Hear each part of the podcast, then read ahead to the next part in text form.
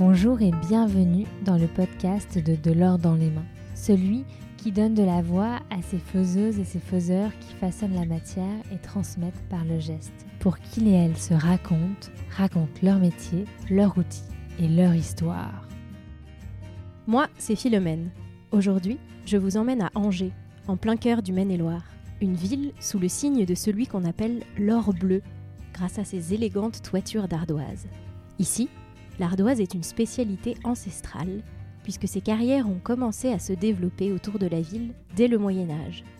En recouvrant les toits des maisons puis des châteaux de la Loire, cette pierre noble a fait au fil des siècles la richesse et la fierté de la région. Au XXe siècle, les carrières d'Angers produisaient près de 230 000 tonnes d'ardoise par an qui s'exportaient jusqu'au Japon. C'est dans cette tradition locale que s'inscrit la prestigieuse École supérieure de couverture d'Angers, créée en 1929. Hébergée par le Centre de formation d'apprentis du BTP en Maine-et-Loire, l'école offre des formations uniques en France pour approfondir et perfectionner les techniques de couverture. Aujourd'hui, une ambiance un peu particulière règne dans les couloirs, puisque c'est la fin des cours et que ce soir aura lieu la remise des certificats de la promotion 2023. Bonjour Luc. Bonjour, Tu vas donc recevoir ce soir ton certificat de l'ESC, félicitations. merci. Est-ce que tu pourrais nous raconter un petit peu ce qui t'a donné envie de faire ce métier? Je voulais faire un métier qui ait du sens, mettre euh, des bâtiments hors d'eau, que ce soit des maisons, des écoles ou encore des édifices. C'est euh, hyper valorisant, hyper enrichissant. Le métier de couvreur, il est très polyvalent. On travaille énormément de matériaux. C'est un métier euh, qui demande de l'énergie, donc c'était pour moi naturel de, de le faire. Et aujourd'hui, je le pratique avec, avec passion, avec dévouement. C'est un métier aussi euh, qui fait appel à un sens artistique parce que euh, on peut couvrir euh, des grandes surfaces, mais on peut aussi faire des ornements, voilà, des, habiller un toit de la manière un peu qu'on souhaite. Il y a une liberté d'expression dans l'exécution des tâches et c'est hyper, hyper satisfaisant. Pour arriver dans cette école, donc là tu passes ton brevet professionnel à côté du certificat de, de l'ESC. Est-ce que tu peux nous raconter un petit peu ton parcours et comment tu es arrivé ici? Alors, euh, j'ai suivi un cursus euh, général au lycée. J'ai passé un bac euh, STMG. Ensuite, j'ai fait une fac de droit et je me sentais pas vraiment à ma place. Je voulais travailler, j'avais besoin de travailler, de, de me servir de mes mains. Et un petit peu par hasard, j'ai regardé une offre d'emploi dans le journal et ils cherchaient un charpentier débutant. Donc, je me suis lancé et puis je me suis très vite senti à mon aise. J'ai- J'aimais la liberté qu'on avait sur le chantier. Et euh, de fil en aiguille, j'ai découvert d'autres métiers, notamment celui de couvreur. Ça a été euh, une révélation euh, un petit peu pour moi. J'ai voulu approfondir, aller plus loin et développer mes compétences pour, pour pouvoir m'éclater un peu plus sur le chantier. Donc tu as passé un CAP au départ? J'ai passé un CAP à, à Montbrison, à la MFR du Parc, avec Nicolas Chapelle, donc, euh, qui m'a qui m'a transmis son savoir-faire et sa passion aussi, du coup. Par la suite, euh, je suis arrivé à Angers euh, pour faire mon BP et euh, passer le certificat de l'école. Et donc pendant tes deux années de- d'alternance en, en BP et pour préparer le certificat, quelles sont les, les matières donc que tu as suivies? Alors, on travaille euh, bien évidemment euh, l'ardoise, mais on travaille aussi le zinc, que ce soit pour les évacuations d'eau pluviale ou encore euh, pour habiller un toit. On le travaille de différentes manières, différentes techniques, que ce soit euh, en tasseau ou en joint de boue. On travaille aussi un petit peu euh, l'aluminium. Et puis, euh, on a eu la chance de partir en Finlande et de travailler le, le fer blanc. À côté de ça, on a aussi toutes les matières générales, que ce soit du français, des mathématiques, des sciences physiques et l'anglais. Et donc c'est une formation en alternance pendant deux ans. Donc tu travaillais à côté dans une entreprise. Est-ce que tu peux nous parler de- du rythme de l'alternance? Euh, Je crois que tu étais en foyer aussi à côté. Oui, je travaillais euh, sur Paris euh, chez l'entreprise Le Bras Frère. Et donc, le rythme, on était sur deux semaines d'entreprise pour une semaine d'école. Je logeais au foyer Darwin pendant toute la durée de cette formation, qui est le foyer à côté de l'école. qui est le foyer à côté de l'école, oui. C'était hyper pratique, on est vraiment à côté, euh, avec la restauration sur place aussi. euh. Et donc maintenant que tu vas être diplômé de, de ton BP et de ton certificat ESC, que- quels sont tes projets pour la suite? Mes projets pour la suite, euh, j'aimerais approfondir encore mes connaissances, aller un petit peu plus loin. Je suis encore en période de réflexion. je, Je sais pas exactement, mais j'aimerais, j'aimerais continuer, aller plus loin, travailler sur des beaux chantiers. Et à l'avenir, l'objectif, ce serait pouvoir gérer les miens, si, euh, si j'en ai les capacités. Donc ouvrir ta propre entreprise? Ouvrir ma propre entreprise ou être euh, chef de chantier. Donc tu fais un trait sur le bon côté, tu présentes ton a- sur ton enclume pour pouvoir tracer ta ligne droite, tu traces derrière. T'as compris? Mm. Ce qui te donne ton trait droit. Tu sais que c'est celui-là. C'était une grande partie. Bonjour Sébastien, Bonjour. tu es formateur à l'ESC. Est-ce que tu peux nous présenter les différentes formations de, l'école et leurs spécificités? Sur les formations longues, nous avons euh, le CAP en deux ans. Ensuite, en une année, nous avons la mention complémentaire Zingri. Et euh, pour les deux dernières années, on a le brevet professionnel, le BP, en deux ans. Et pendant ce BP, on a l'opportunité de pouvoir passer le diplôme de certification de l'École supérieure de couverture d'Angers pour euh, un approfondissement sur l'ardoise.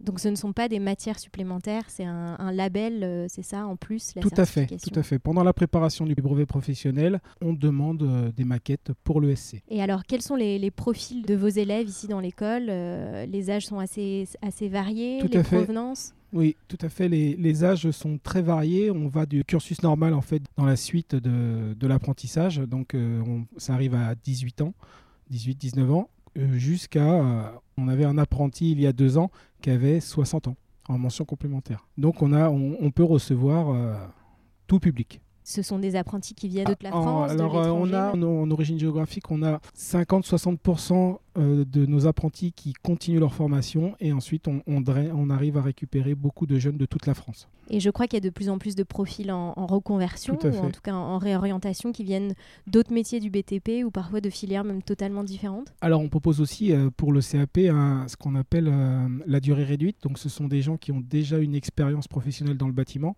où ils peuvent, ils ont l'opportunité de passer le CAP en une année. Et on a vraiment beaucoup de reconversions professionnelles, des gens qui ne se sentent plus dans leur travail et qui veulent faire quelque chose de leurs mains. Donc on- ils peuvent venir à Angers et on essaye euh, de travailler ensemble. Vous avez des, des locaux assez uniques ici, avec euh, un grand espace. Est-ce que tu peux nous décrire un petit peu les différents ateliers et l'espace de l'école? Oui, c'est vrai qu'on a une chance extraordinaire ici, c'est qu'on a, on a 1500 mètres carrés d'ateliers qui sont répartis sur trois plateaux, on va dire, où on a, euh, on partage en trois. On a les CAP qui sont dans un atelier, les BP première année sur un autre et les BP deuxième année sur le troisième atelier. Et on dispose aussi de deux mezzanines où les mentions complémentaires Zingri sont installées. Et vous organisez aussi euh, au cours des formations des, des voyages d'études, comme cette année donc euh, en Finlande? Tout à fait. Alors, on, on a un programme Erasmus on, on peut pas, on a l'opportunité de partir avec les BP et quelques mentions Zing euh, sur plusieurs destinations pour justement pouvoir approfondir notre expérience sur l'échange de la langue et euh, la ferblanterie. Car les, les pays du Nord euh, sont bien plus en avance que nous sur la ferblanterie. Donc découvrir d'autres matériaux, d'autres méthodes de Toutes travail. méthodes de travail, d'autres matériaux. euh, Et vous allez, les, les jeunes pendant ce voyage travaillent En dans des entreprises. Tout à fait. Pendant le voyage, ils sont en entreprise. Alors maintenant, il va y avoir une semaine de formation dans un centre de formation et une semaine en entreprise en immersion totale dans, dans le pays. Donc un couvreur peut aussi bien travailler à la création de nouvelles toitures qu'à la restauration de monuments historiques. Et je crois que c'est un peu une, une spécialité aussi de, de l'école ici. Est-ce que vous savez euh, quelle voie choisissent vos, vos anciens élèves? Alors, euh, on va dire que quand ils arrivent à avoir le diplôme de l'école de couverture, ils s'orientent beaucoup plus sur la restauration du patrimoine que sur le neuf. Et c'est vrai que quand on sort d'Angers, on, on est plus orienté patrimoine. Et est-ce qu'il y a autant de travail euh, en création qu'en restauration? Il y a autant de travail sur du neuf que sur de la rénovation. Ce sont deux, deux métiers très proches, mais qui sont complètement différents en fait. Je crois qu'il y a aussi des formations continues pour les professionnels qui ont déjà euh, exercé. Tout à fait. Euh, après leur cursus euh, ou, ou bien après, on reçoit en fait des entreprises pour des approfondissements du métier sur des intersections en ardoise, sur le métal, sur l'ardoise, sur l'ornementation.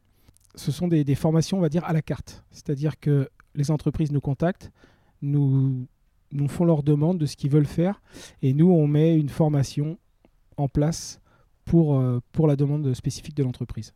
Dans cette école, vous travaillez aussi beaucoup à la visibilité du métier de couvreur et de ses savoir-faire à l'ancienne. Est-ce que selon toi, c'est un métier du BTP encore trop peu connu?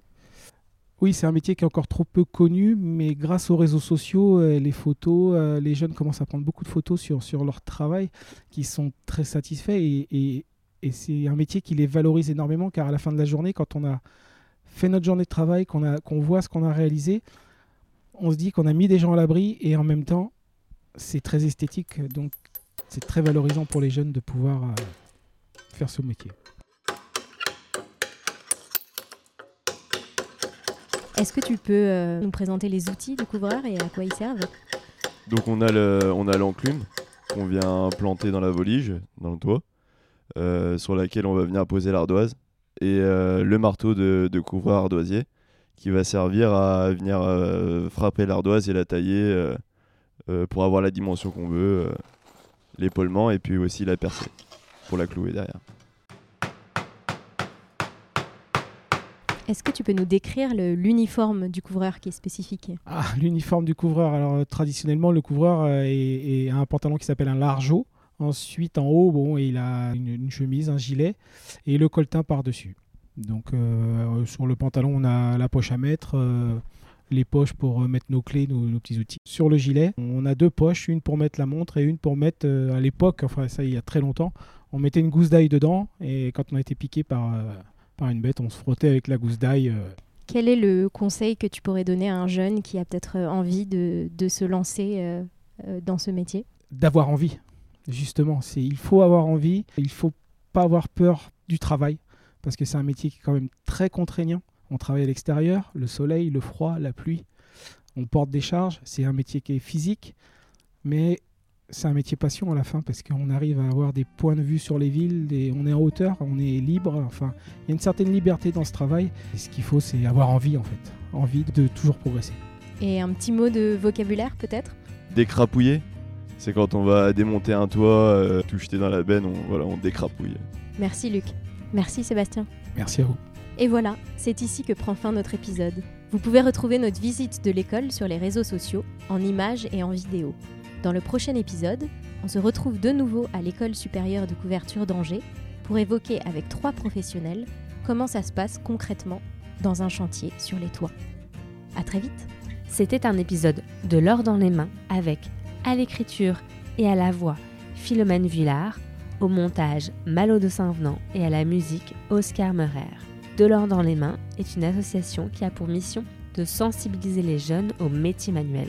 Autrement dit, réintégrer la pratique artisanale dans les collèges. Vous pouvez nous retrouver sur les réseaux sociaux et sur toutes les plateformes d'écoute. À bientôt!